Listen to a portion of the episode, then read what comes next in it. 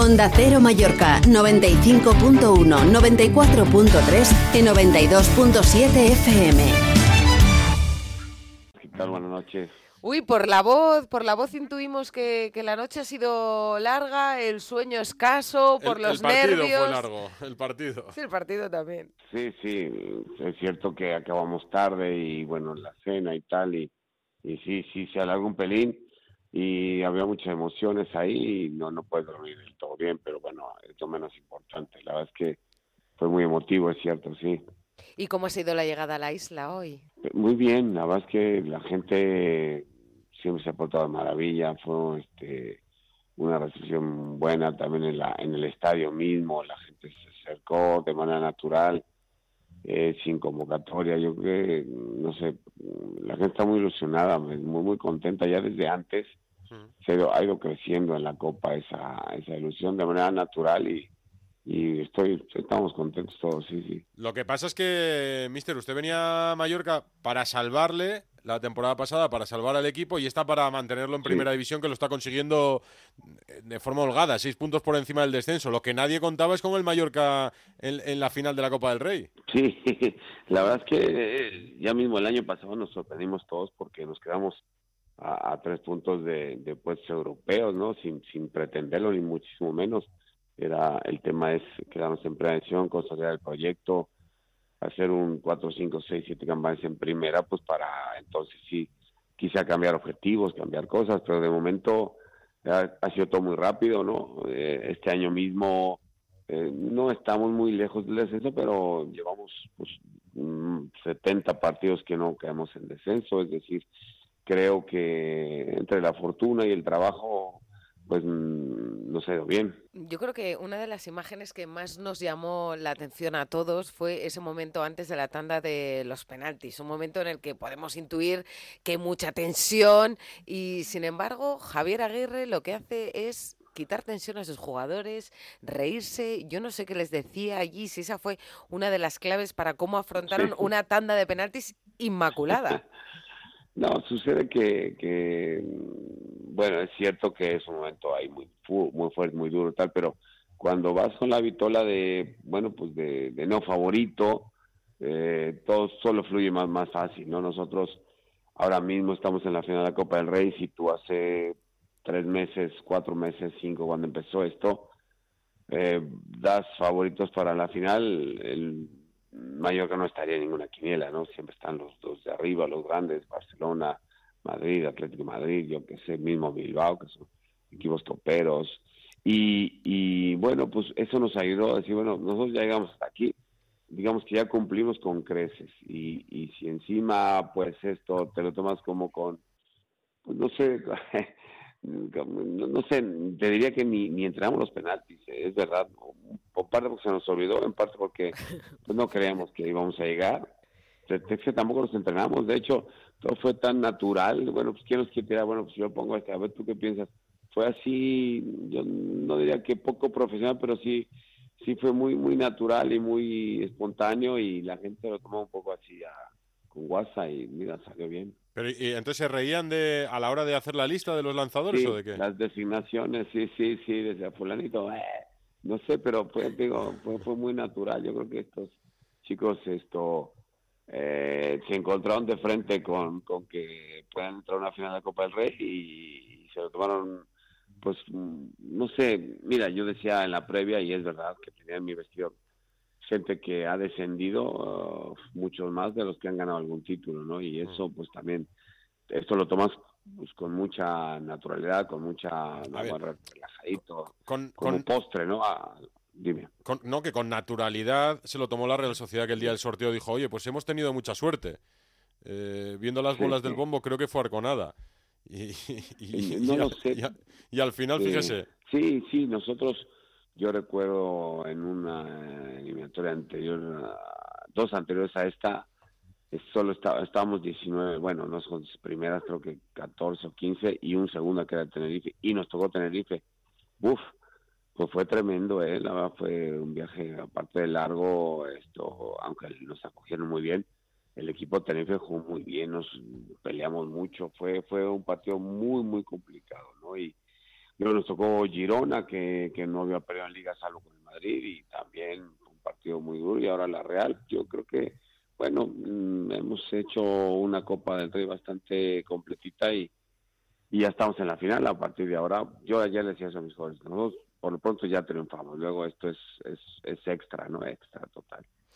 Mm, ¿Cómo tiene el móvil de felicitaciones? ¿Alguna que haya podido leer, que le haya sorprendido? o bueno, puede aprovechar el micrófono de, Radio Estadio Noche para decirle a alguien, oye, que no te he podido contestar todavía, dame tiempo.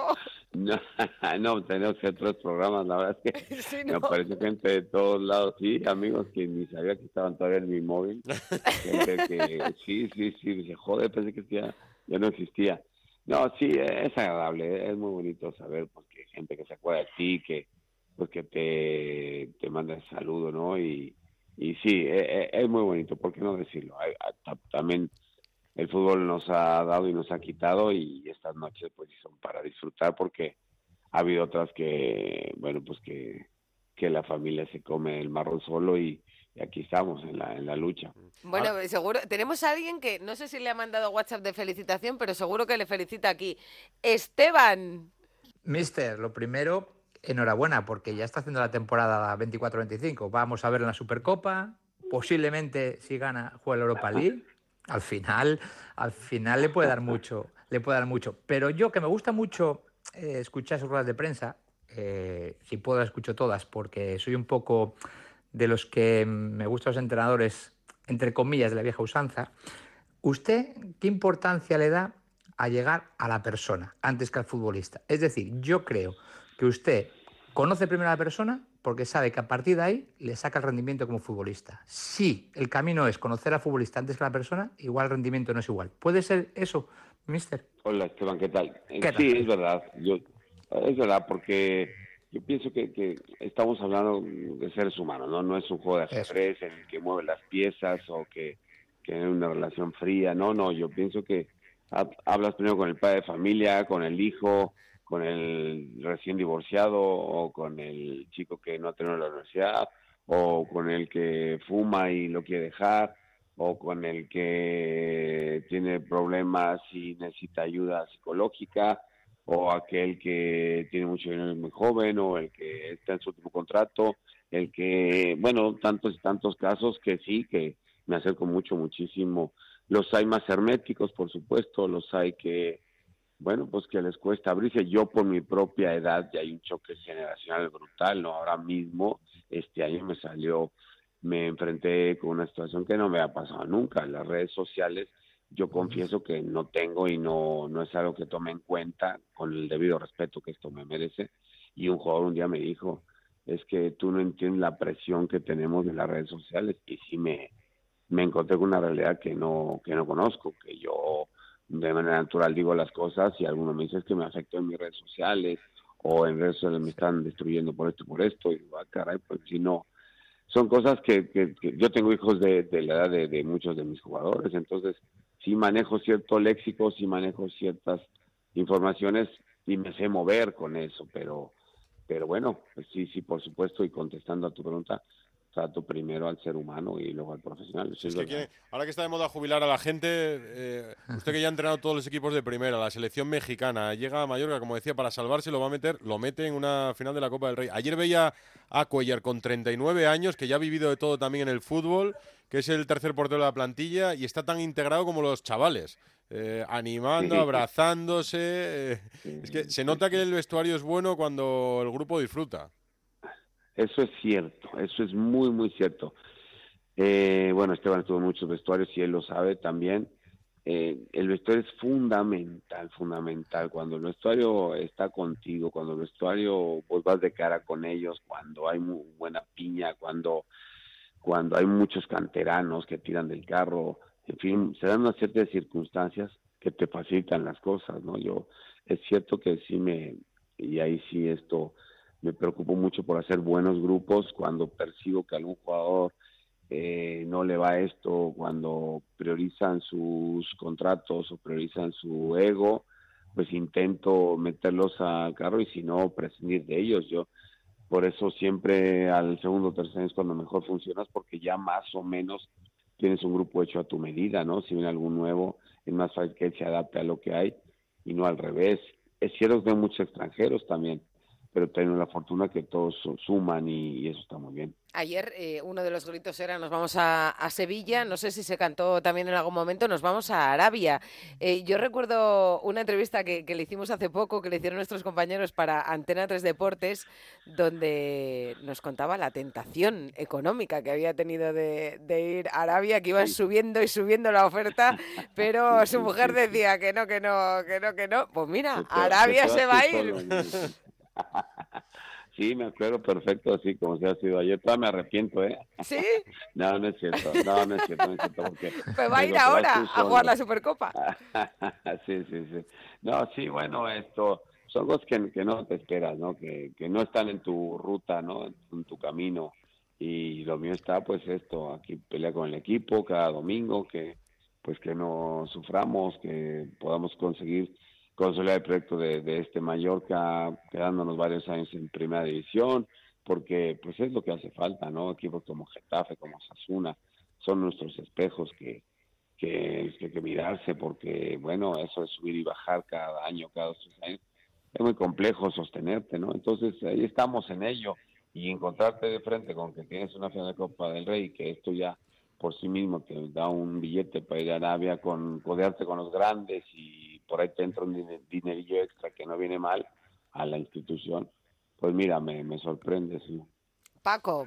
No, eh, hablabais de que de, la Supercopa eh, habrá que renovar antes. Yo lo doy por hecho, porque sería eh, bueno, un, error, ¿no? Y además yo a Javier, y él lo sabe, cuando iban mal las cosas, yo estaba convencido que lo iba a sacar porque tenía información de, precisamente de que el grupo era maravilloso en el vestuario, que estaba con el entrenador y, sabía que esto lo iba a sacar y lo está sacando.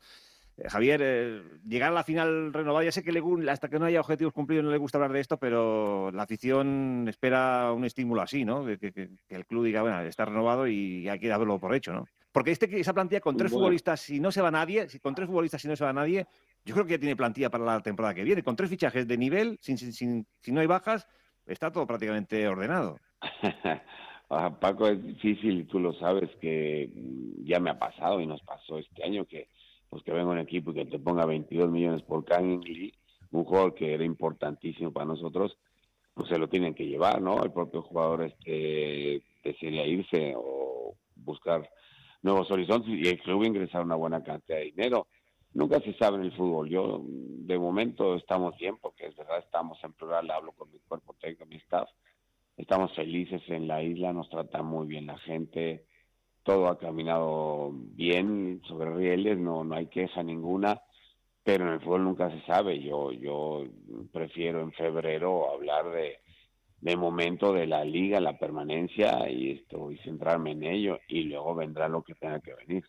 Mister, hablando de, de jugadores que puedan salir y, pensando en los porteros, eh, tanto Rajkovic como Grave Grave seguramente mucha gente no lo conociese hasta ayer, pero creo que mm, tiene dos magníficos porteros, más Pichu, más Leo, que lo tiene Oviedo cedido. Es decir, que vaya, vaya demarcación que tiene, mister, ¿eh? Sí, sí, sí, sí, no, bueno, tú lo sabes mejor que yo, pero siempre lo dije.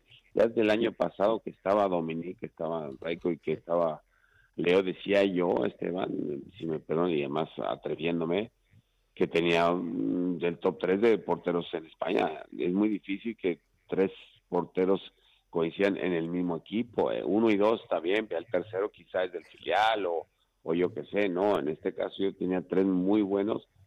Leo, creo que acertamos enviándolo a Oviedo, lo está haciendo de maravilla ahí en tu tierra. Y, y, Picho nos ha venido también a llenar un hueco aquí buenísimo. Y, y Grave estaba liquidado cuando yo iba aquí, estaba con un problema en la cadera, el, el chico no podía ni andar estaba también desmotivado.